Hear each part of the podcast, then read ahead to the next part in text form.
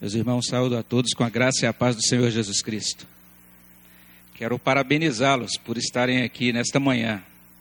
A gente fica muito feliz em plena manhã pós-Natal a gente ter os irmãos aqui. Confesso que hoje acordei e falei, olha, todo mundo tem que estar lá para dar aumentar um pouco o quórum da Assembleia. A gente não sabe quantas pessoas é, estarão pela manhã, né? Algumas igrejas, é, até mesmo aqui do nosso presbitério, e outras igrejas presbiterianas também, optaram por não realizar culto dominical, né? Escola dominical hoje, por causa da data, né? Por causa da, vi, da virada aí do Natal. Mas nós achamos por bem manter realmente manter sempre as portas da igreja abertas nas manhãs e nas noites de domingo, independentemente da data. E é muito bom ter os irmãos aqui. Isto é prova de vida cristã e também prova de cidadania presbiteriana, né? Uma vez que, de certa maneira, esse nosso culto aqui já é a abertura, já é o momento devocional para a nossa Assembleia Ordinária de 2011. Nós já olhamos para a palavra de Deus aqui no livro de Isaías, capítulo 11. Eu gostaria que você abrisse novamente a sua Bíblia neste capítulo. Isaías, capítulo 11. E nós vamos orar mais uma vez ao nosso Deus. Isaías, capítulo 11 é o texto da nossa meditação. Vamos orar mais uma vez. Deus, muito obrigado pela bênção que nos concede desta manhã. Obrigado, Senhor Deus pela graça da salvação, pela vinda de Jesus, o nosso Salvador. Agradecemos muito, Senhor Deus, porque se não fosse por esta obra, nós não estaríamos aqui, nós não teríamos, ó Deus, a mínima condição de nos colocarmos de pé diante da tua presença. Mas o Senhor, ó Deus, nos visitou, nos alcançou, e é por causa desta graça, por causa desta obra, Senhor Deus, que nós podemos dizer que estamos firmes nas promessas de Jesus. Obrigado por isso, obrigado a Deus, porque foi por causa de Cristo e da obra por Ele realizada que esta igreja nasceu, e é por isso, ó Pai, que nós estamos reunidos, é por isso, Senhor Deus, que nós podemos olhar, ó Deus, tudo isso que será apresentado nesta Assembleia, as ações da igreja, a caminhada da igreja neste ano de 2011 tudo isso foi somente pela graça, somente pela bondade do Senhor. E nós louvamos muito o teu nome por isso. Suplicamos a ajuda do teu Espírito Santo para esse momento devocional, de abertura da nossa assembleia, que cada ato, Senhor Deus, seja para a glória, para o engrandecimento do teu nome. É o que nós suplicamos, é o que nós pedimos com perdão dos nossos pecados no nome de Jesus. Amém, Senhor Deus. Esse texto que nós lemos hoje pela manhã, vai até o verso 10. Na maioria das nossas Bíblias, entre o verso 10 e o verso 11, a gente encontra aqui um, um título, né? um, um novo subtítulo. E aí é como se entre verso 10 e verso 11 a gente estivesse iniciando um novo, um novo, uma nova sessão, uma, ou um novo parágrafo aqui nesta profecia, né? que eles colocam o título aí, a nova glória de Israel. Mas a gente pode ler, de fato, esta, esse capítulo como uma profecia inteira, a gente pode dizer que, de certa maneira, os versos 1 até 5, eles refletem a obra do Redentor, a obra do Messias. Depois a gente tem aí dos versos 6 até o verso 9, o resultado desta obra de, do Messias com relação ao povo de Deus, aliás, ao, à criação de modo geral, e aí, a partir do verso 10 até o verso 16, o resultado desta obra com relação ao povo de Deus de modo muito específico. E esta é uma passagem que vale a pena a gente ler, considerando que estamos no mês do Natal. Esse é um mês para a gente refletir sobre a pessoa de Jesus, sobre tudo aquilo que ele realizou.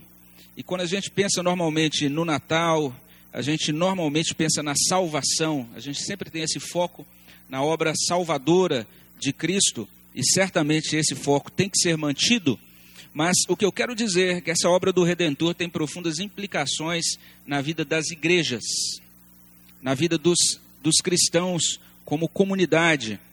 Quando a gente olha para esta profecia de Isaías, ela está apontando para a consumação do reino. É uma profecia que fala de coisas que vão acontecer na segunda vinda de Jesus, quando ele consumar, vamos dizer assim, esse reino. a gente percebe algumas alusões a essas coisas futuras ainda, porque o texto fala, por exemplo, de uma situação de alteração radical, por exemplo, no modo como os animais se alimentam, e tem todo esse quadro belíssimo aí do lobo habitando com o cordeiro, o leopardo se deitando junto ao cabrito, e são coisas que a gente não vê na nossa realidade, são coisas que ainda não se cumpriram literalmente. A gente nota também no verso 10 essa referência às nações todas recorrendo à raiz de Jessé. A ideia de que Jerusalém, que o povo de Deus, Sião, será estabelecido como centro do mundo e que as nações então virão prestar a sua homenagem, o seu culto, a sua reverência ao Deus de Israel. São é, realidades que se cumprirão na vinda de Cristo. A gente nota toda esta é, referência a um Israel glorificado, ao povo de Deus glorificado, tudo isso de certa maneira apontada, apontado aí por esta profecia. São coisas que ainda não se cumpriram é, plenamente. O conhecimento de Deus sendo é, desfrutado como as águas cobrem o mar, isso ainda não se cumpriu plenamente. São promessas para a consumação do reino. No entanto, a gente pode dizer também que o reinado de Cristo já começou. Porque esta profecia fala da irrupção do reino com a vinda do rebento, com a vinda do renovo, desse tronco, dessa raiz de Jessé, diz aí o verso 1. Quando este redentor, esse Messias, se manifestasse, então teriam lugar algumas coisas e ele reinaria então com justiça em favor dos mansos da terra, dizem os versículos 3 a 5. Ele seria esse, esse Messias, esse ungido, esse redentor cheio do Espírito Santo, é o que diz o verso 2. E quando a gente olha para a obra de Cristo, a gente pode dizer isso, que os últimos dias já começaram, quando o nosso Senhor veio, quando ele morreu na cruz, quando ele ressuscitou, quando ele foi exaltado e sentado à direita de Deus Pai Todo-Poderoso quando ocorreu o Pentecostes, aquele grande derramamento do Espírito Santo registrado lá em Atos 2, o apóstolo Pedro ele começa o seu sermão dizendo: Olha, o que está acontecendo aqui é, de certa maneira, um cumprimento da profecia de Joel. Acontecerá nos últimos dias que derramarei do meu espírito sobre toda a carne. Ou seja, os apóstolos já tinham essa plena convicção de que eles estavam vivendo os últimos dias. O reino já tinha vindo. A obra de Cristo já tinha sido realizada. Então a gente pode dizer, irmãos, que a igreja vive na era do Espírito Santo, sob essa bandeira do Evangelho. A igreja é convocada a viver no presente à luz da eternidade. Nós, ainda que declaremos que o reino ainda não veio plenamente, mas nós ao mesmo tempo declaramos que o reino de Deus já veio, que ele está no meio de nós que aqueles que invocam o nome do Senhor estão debaixo da sua soberania, do seu reinado. Então a gente olha para essa profecia não apenas como algo distante, algo lá para o futuro que ainda vai se cumprir em todos os detalhes, mas a gente olha é para essa profecia de certa maneira como uma descrição de coisas que por meio de Cristo e no poder do Espírito e para a glória de Deus o Pai já podem e devem estar presentes na vida da igreja. Se você prestar atenção nesse capítulo 11 de Isaías, existe algo bem interessante aí. A gente vai ver que tudo o que é anunciado nesta profecia de Isaías 11 é obra de Deus. É obra do Redentor. Você vai perceber que não existe nesse capítulo nenhuma ordem aos crentes. Não há nenhum imperativo aí nesse capítulo. É muito interessante esse detalhe de Isaías 11. Ele é um capítulo inteiramente descritivo. Ele é totalmente centrado naquilo que Deus faz. Mas mesmo sem ter nenhuma ordem, ele é um capítulo cheio de consequências práticas. Então, nesta devocional de nossa Assembleia, eu chamo a sua atenção para duas dessas consequências práticas, dessas implicações desta obra do Messias. Quando nós dizemos então que a igreja ela já vive de, debaixo dessa era messiânica, em que o Espírito foi derramado e agora ela anda debaixo da bandeira do Evangelho. Tem duas implicações, tem duas coisas aqui que precisam ser destacadas. A primeira delas é que quando a gente olha para esse texto, a gente percebe que ele nos ensina que o redentor produz segurança. Isso está é, nos versos 6, e a gente vai lendo do verso 6 até o verso 9. E a gente encontra um quadro muito bonito sendo pintado aí. O lobo habitará com o cordeiro, o leopardo se deitará junto ao cabrito, o bezerro, o leão novo, o animal cevado andarão juntos, um pequenino os guiará, a vaca e a ursa pastarão juntas, as suas crias juntas se deitarão, o leão comerá palha como boi, a criança de peito brincará sobre a toca da áspide, o já desmamado meterá a mão na cova do basilisco, não se fará mal nem dano algum em todo o meu santo monte, porque a terra se encherá do conhecimento do Senhor, como as águas cobrem o mar. Esses versículos falam de uma reversão da maldição. Aquela maldição que aconteceu, que foi ah, pronunciada ali em Gênesis 3, a maldição sobre a terra, que estabelece agora essa ordem predatória, né, em que um animal ou uma espécie ou espécime sobrevive alimentando-se da outra. Isso seria revertido ou será revertido plenamente na consumação. E isso está sendo anunciado aqui nesta profecia de modo muito belo, dizendo, é, resumida nesta frase do verso 9: Não se fará mal nem dano algum em todo o meu santo monte. Essa expressão santo monte é uma expressão muito importante dentro das profecias do Antigo Testamento. Normalmente ela aponta para o Monte Sião para o lugar onde estava erguido o templo de Jerusalém. É a ideia literalmente de do local do ajuntamento dos santos. E o que a gente percebe aqui é esta referência muito bela e de certa maneira assim muito suave, até mesmo é, implícita à igreja, uma referência àquilo que teria uma plena realização no Novo Testamento, a igreja de Deus, o povo de Deus. O texto está falando de uma reversão da maldição da queda. O conhecimento de Deus, no verso 9, seria desfrutado, diz aí o verso 9. E esse conhecimento de Deus, ele reflete o conhecimento que o próprio Cristo tem do Pai. Se você der uma olhada aí em Isaías 11, no verso 3, você vai encontrar aí que o Messias, o nosso Senhor Jesus Cristo, ele se deleita no temor do Senhor. Conhecer a Deus, de acordo com a Bíblia, é deleitar-se nele, é amá-lo. Existe algo sobre isso na nossa pastoral do boletim desta manhã. Conhecer a Deus não é conhecer a Deus intelectualmente, é ter uma relação pessoal com Deus. O Messias, esse redentor que está sendo prometido, ele se deleita no temor do Senhor, e agora, graças à obra dele, aqueles que estão ligados a ele também se deleitarão no conhecimento do Senhor. Eles desfrutarão desta mesma bênção, desta mesma relação de intimidade com o Senhor. E conhecendo ao Senhor, elas desfrutarão, os, seus, os discípulos do Cordeiro desfrutarão do amor do Senhor. A Bíblia diz assim em 1 João 4,18: No amor não existe medo. Lá em 1 João 4,18 a gente lê que o perfeito amor lança fora o medo. E a gente lê ainda: o medo produz tormento, logo, aquele que teme não é aperfeiçoado no amor.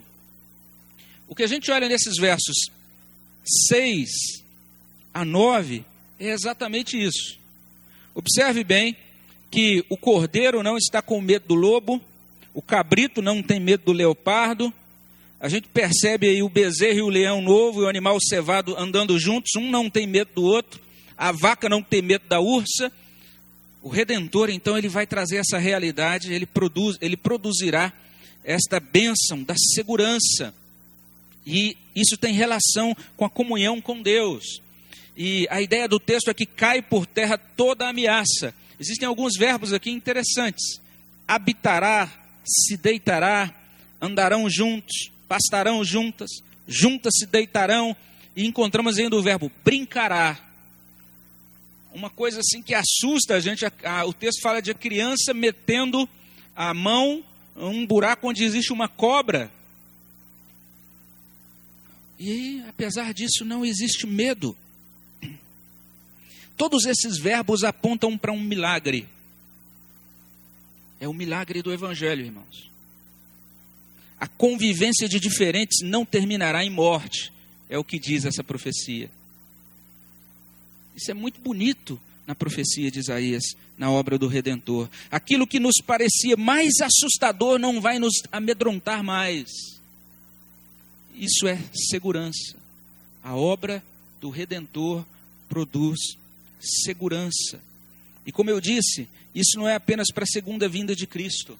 Isso também é para hoje. A gente canta em um dos nossos hinos, o hino 144, que segurança tenho em Jesus pois nele gozo paz, vida e luz. E a gente continua cantando: com Cristo herdeiro, Deus me aceitou, mediante o Filho que me salvou. Então, essa profecia de Isaías, ela está dizendo aqueles.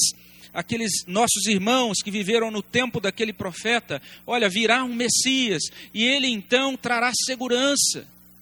Nós não precisaremos mais viver com medo, ele vai reverter aquela maldição que ocorreu ali na queda, e agora a gente poderá andar sem temor, porque não se fará mal nem dano algum em todo o meu santo monte.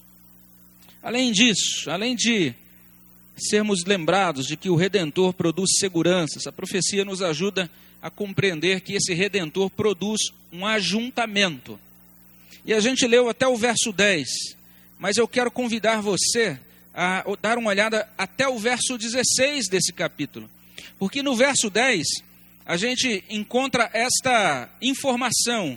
O povo de Deus será um testemunho às nações. A gente percebe essa, essa declaração de que naquele dia recorrerão as nações à raiz de Jessé, que está posta por estandarte dos povos, a glória lhe será a morada. A ideia aqui agora é do Messias sendo o centro, a, a, a, o eixo em torno de, de quem girarão as nações, as nações recorrerão a ele, um testemunho dado às nações, o cumprimento daquela aliança que Deus fez com Abraão de que por meio de Abraão, da descendência de Abraão, as nações, as famílias da terra seriam abençoadas. Então é o cumprimento da obra missionária, é o cumprimento daquela promessa. Isso tudo acontecendo na pessoa de Cristo. Mas olha bem o que isso produz nos versos 11 e 12. O povo de Deus é ajuntado. Está aí nos versos 11 e 12. Naquele dia o Senhor tornará a estender a mão para resgatar o restante do seu povo que for deixado da Assíria, do Egito, de Patros, da Etiópia, de Elão, de Sinar, de Amate e das terras do mar. Lá no verso 12 a gente lê: Levantará um estandarte para as nações, ajuntará os desterrados de Israel e os dispersos de Judá recolherá desde os quatro confins da terra. O povo de Deus ajuntado. Mas não é só isso. A gente olha aqui e percebe o povo de Deus reconciliado. Isso fica bastante claro no verso 13: Afastar-se-á a inveja de Efraim, e os adversários de Judá serão eliminados. E aí a gente lê assim: Efraim não invejará Judá, e Judá não oprimirá a Efraim. Eram duas tribos irmãs. Efraim do reino do norte, Judá, o reino do sul, e que brigavam entre si. Deus está dizendo: isso vai terminar, vai, vai ser eliminada toda a inveja. E agora Efraim não vai ter mais inveja de Judá, nem Judá vai ficar oprimindo o seu irmão. Ou seja, esse povo de Deus não apenas seria ajuntado, mas ele seria reconciliado. Lá no verso 14 a gente vê algo belíssimo: esse povo de Deus seria unido nas batalhas. A gente lê assim: antes essas duas tribos, ou seja, Efraim e Judá, voarão para sobre os ombros dos filisteus ao ocidente. Juntos despojarão os filhos do oriente, contra Edom e Moabe lançarão as mãos, e os filhos de Amon lhe serão sujeitos. Esse povo de Deus está unido nas batalhas. Ele agora não briga entre si, mas ele se une e se ajunta em torno de uma só causa e por causa disso, esse povo de Deus é vitorioso na sua caminhada, como lemos nos versos 15 e 16. o Senhor destruirá totalmente o braço do mar do Egito, com a força do seu vento moverá a mão contra o Eufrates, ferindo-o, dividi-lo-á em sete canais, de sorte que qualquer o atravessará de sandálias. Haverá caminho plano para o restante do seu povo que for deixado da Assíria, como houve para Israel no dia em que subiu da terra do Egito. Assim como aquele povo, na época do, da, do Êxodo, ele pôde então vencer obstáculos com a ajuda de Deus. Esse povo, agora unido nas batalhas, é o povo vitorioso na sua caminhada. Percebamos isso, irmãos. Do mesmo modo que no ponto anterior, trata-se de uma reversão de uma sentença. O povo se espalhou, ele foi enviado ao exílio por causa da disciplina divina. A gente precisa guardar isso no nosso coração. Toda vez que a igreja se dispersa, isso sinaliza o desagrado de Deus. Toda vez que uma igreja se espalha, essa igreja precisa se colocar diante de Deus, suplicando: Deus, concede graça, perdoa, restaura a tua obra, revitaliza, Senhor Deus, esta obra.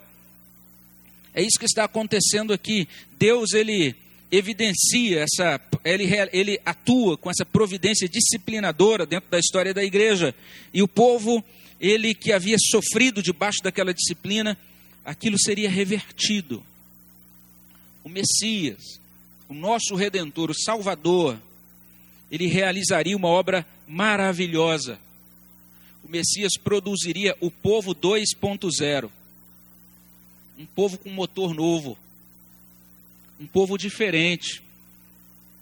Antes uma vergonha, agora um testemunho. Antes invejosos e desunidos, agora vivendo por modo digno do Evangelho de Cristo, firmes em um só espírito, como uma só alma, lutando juntos pela fé evangélica, é o que a gente percebe Paulo falando lá em Filipenses 1, 27. Antes um povo derrotado, mas agora mais que vencedores por meio de Cristo. E esta é, em suma, a profecia. Então, tem coisas que vão se cumprir ainda, mas tem algumas coisas que já são para agora. E quando a gente olha então para essa profecia, a gente pode perguntar: o que é a Igreja Presbiteriana Central de São José do Rio Preto? O que é a nossa igreja? Nesta assembleia em que nós apresentamos relatórios, em que a gente checa desempenho, em que a gente analisa contas, em que a gente conversa sobre projetos para o futuro, a gente tem de lembrar que nós somos muito mais do que uma instituição. Como diz o nosso ideal de serviço, nós somos uma família de discípulos de Jesus. Nós somos uma família sob o reinado do Messias. Isso significa que aqui há segurança. Porque isso é resultado da obra do Messias. E é muito bonito a gente olhar para essa profecia e olhar para a igreja atual à luz dessa profecia. Esse mesmo profeta, Isaías, lá no capítulo 58, verso 9, ele vai dizer também que o propósito de Deus é que no meio do seu povo não haja dedo que ameaça, não haja falar injurioso. Isso é muito repetido nessa profecia de Isaías. Então, nesta família, toda avaliação é graciosa. Ou seja, os relatórios são apresentados para avaliação, mas isso é feito com vistas ao aperfeiçoamento, à edificação do corpo de Cristo. A gente precisa verificar como estamos caminhando. É para isso que nós estamos aqui nesta manhã. A gente precisa analisar em que precisamos melhorar. A gente precisa saber como e para onde a gente vai caminhar. Mas tudo isso como exercício desse amor que lança fora todo medo. Mas não é só isso. Desde o ano passado a gente assumiu como lema da nossa construção, né, o slogan da nossa construção, esta frase, né, novo templo, novo templo. E a gente precisa entender que esse terceiro templo que a gente espera começar a construir em 2012 não deve ser apenas um prédio. Quando a gente olha para a, a, profecia de Isaías, né, a gente olha para a igreja à luz dessa profecia, a gente está percebendo aqui que ela anuncia isso, que a era messiânica produziria um povo diferente. Então nós somos chamados a essa justiça que brota do Evangelho. A gente percebe essa maravilhosa obra anunciada, né? Devoradores de carne que experimentariam o milagre de alimentar-se de palha, né? Os que gostavam de morder, tornando-se pacíficos. Nós somos esse novo templo para o novo templo. Nós, povo de Deus, a igreja. Então nós somos colocados diante desse desafio maravilhoso da Escritura, de viver à luz das verdades da era messiânica. A ameaça tem de dar lugar ao amor e, em todas as, e, todas as distâncias têm de ser vencidas. Por quê? Porque o Messias veio. Nós fomos ajuntados, fomos ajuntados em torno da cruz. E em torno desta cruz nós caminhamos como irmãos. Amém, meus irmãos? Vamos orar ao nosso Deus? Senhor, no nome de Jesus, nós te damos graças. Te louvamos, ó Deus, porque o Senhor, a cada momento, nos abençoa e confirma nos nossos corações, ó Deus, a nossa identidade, aquilo, ó Deus, que foi realizado pelo Senhor nos nossos corações. E o Senhor vai nos confirmando como ovelhas do teu rebanho. E como é bom nós sabermos disso, que fazemos parte destas promessas.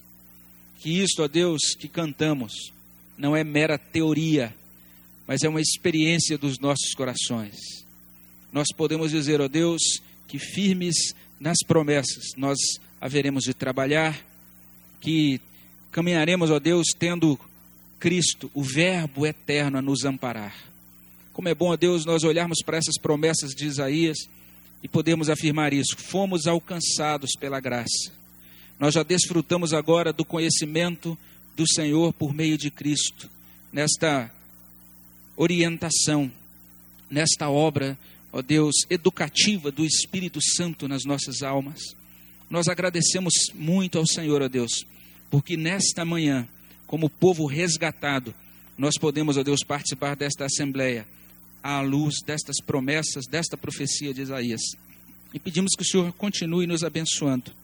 E que, ó Deus, por meio da tua obra no nosso meio, que, ó Deus, por meio da atuação do Senhor, produzindo, confirmando, ó Deus, esta caminhada em unidade, nós possamos ver, ó Deus, de fato, o inimigo sendo vencido, Senhor, e acima de tudo, vidas sendo rendidas aos pés de Cristo pelo inter, por intermédio desta igreja.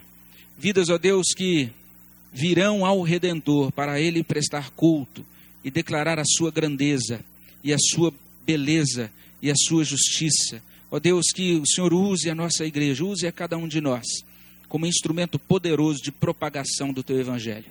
É o que nós pedimos com o perdão dos nossos pecados, no nome de Jesus. Amém, Senhor Deus.